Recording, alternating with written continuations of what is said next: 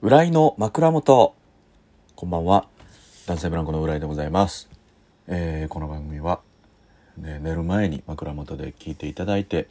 12分の間になんかまあ寝落ちをしていただければなというふうに思ってやっている番組でございますけれども、えー前回のね、えートークにもたくさんのリアクション、えーありがとうございました、えーギフトいただいております。ありがとうございます。小田さん、えー、おいしい棒ありがとうございます。えー、安倍博さんのホームページね見てきましたと、えー軽い早いサクサク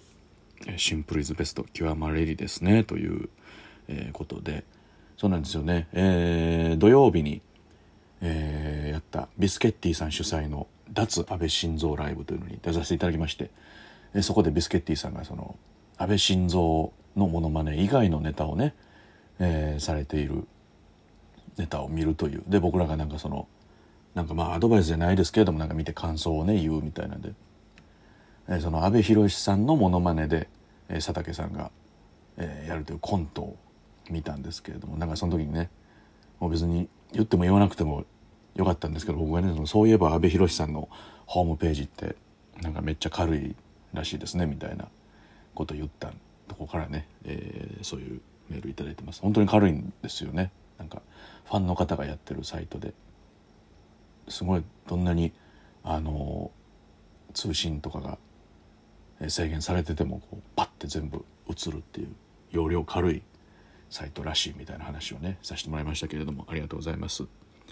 えー DJ レンゲさんもね、えー元気の玉と美味しい棒ありがとうございます、えーいつも癒されてます。浦井さんの人物観察が面白いです。ああ人物観察。あなるほど。あその人物観察をしてるというどっちかというとできない方やなと思ってたんですけれども。ああそうなんです。ありがとうございます。はい。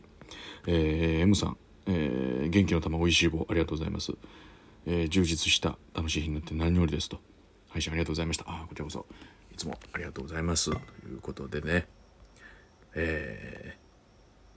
ー、いこほさんもねおいしい棒6本いただいてありがとうございます。はい。ということでその今日は8月30日ですね。月曜日。今日はライブが3つありまして全部渋谷の無限大だったんですけれども、えー午後のお笑いライブこれいつも15時からやってるね、えーライブで窓をねあのカーテン開けてすごい外が見える状態でやるライブなんでねこれもぜひぜひ配信なしなんですけどもそれもぜひ見に来ていただきたいと思うんですけどもその後に、えー、バンビーノさん主催の、えトットさんが絶対優勝できないライブっていうライブがありまして。これが前回のの、えートットさんが絶対優勝するライブっていうのがありまして、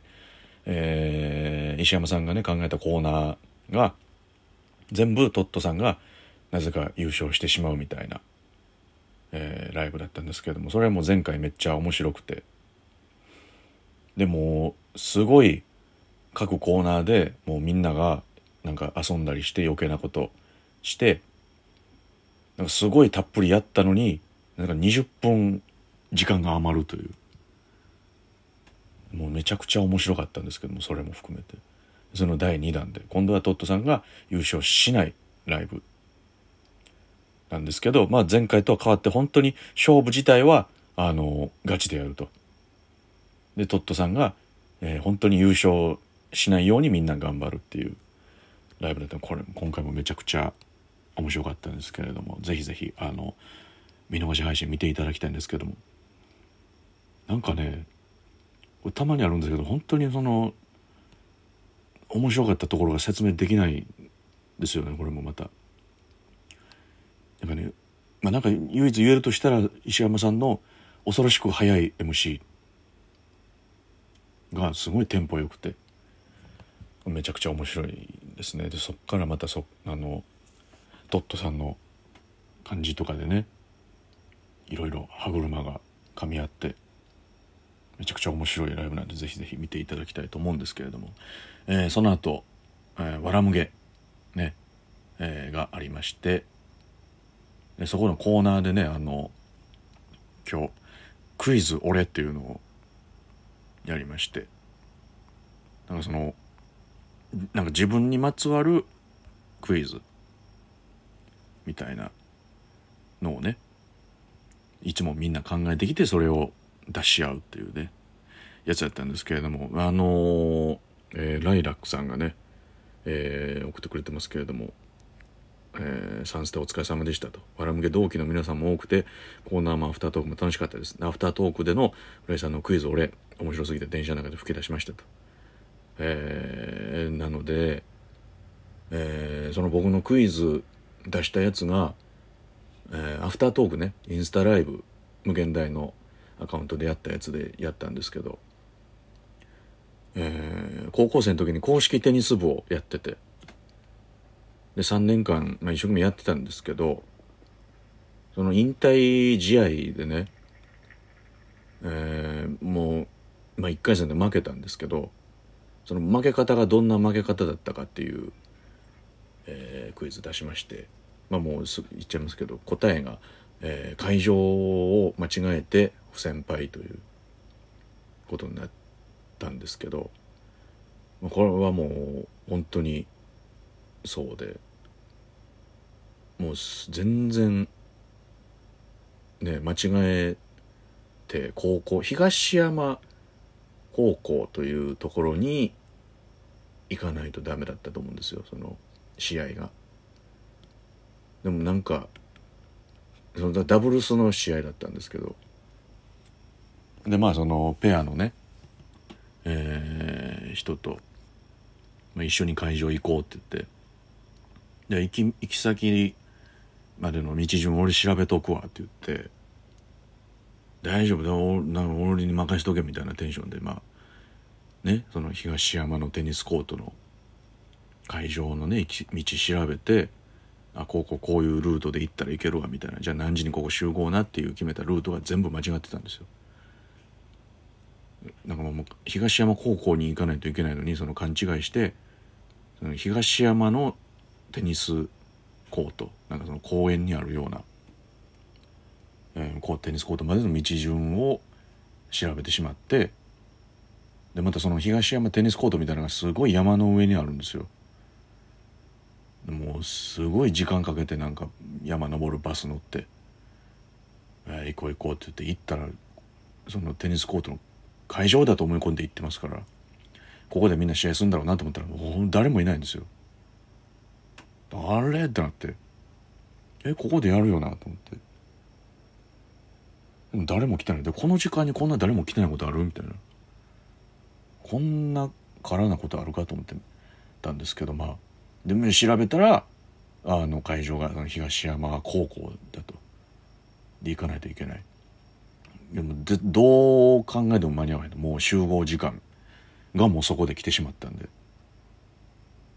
だもうどうどうするみたいな。これ行ってなんかそのね普通のスポーツ精神からすればそのなんか行ってねすいませんでしたみたいな言ってなんとか戦わしてくださいみたいなそのいやお前なんかね顧問の先生に「お前帰れ」って言われても「いや帰りません」みたいな「もう一回やらせてください」みたいな精神で行ったら出れんのかなこれみたいな言ったけどいやでもどう考えても無理やろみたいなその向かってる間に試合の時間来るなって。ごめんなって言って。もうめちゃくちゃそのパートナーのねペアの人に謝ってまあ同級生でしたけど。ずっと謝ってたんですけどね。まあまあそのなんか優しか優しかったというかねそのいやもうもうもう大丈夫大丈夫でもそれ以上それ以上謝ったらもう逆に怒るよみたいなぐらいのトーンでね。マジで本当に。いけなかった負けたということなんですけど本当にね3年間ねあの、公式戦で1回も勝てなかったね公式テニスは。中学の時は卓球部でね部長でやってたんでなんかまあそれもあったんですよなんかその卓球部3年間やってまた高校で3年間やるのかなと思ったんですけどまあ違うスポーツやるかと思ってなんでか知らんけどコートを広げたんですよね。その球をラケットを持って球を打つスポーツのコートを広げたやつでやろうと思って公式テニス。で始めたんですけどやっぱねすごいやっぱ体力いるスポーツなんでね本当に3年間全く芽が出ずレギュラーみたいなその団体戦のレギュラーとかにも一回も入ることなくゆっ、うん、終わっていったんですけど最終的に公式で一回も勝てず挙句、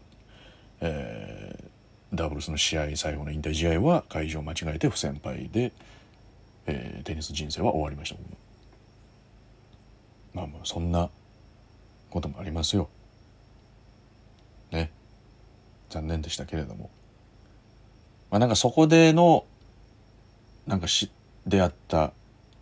ね人間関係みたいなのはすごく今も続いてたりしてるんで全く無駄ということはなかったんですけど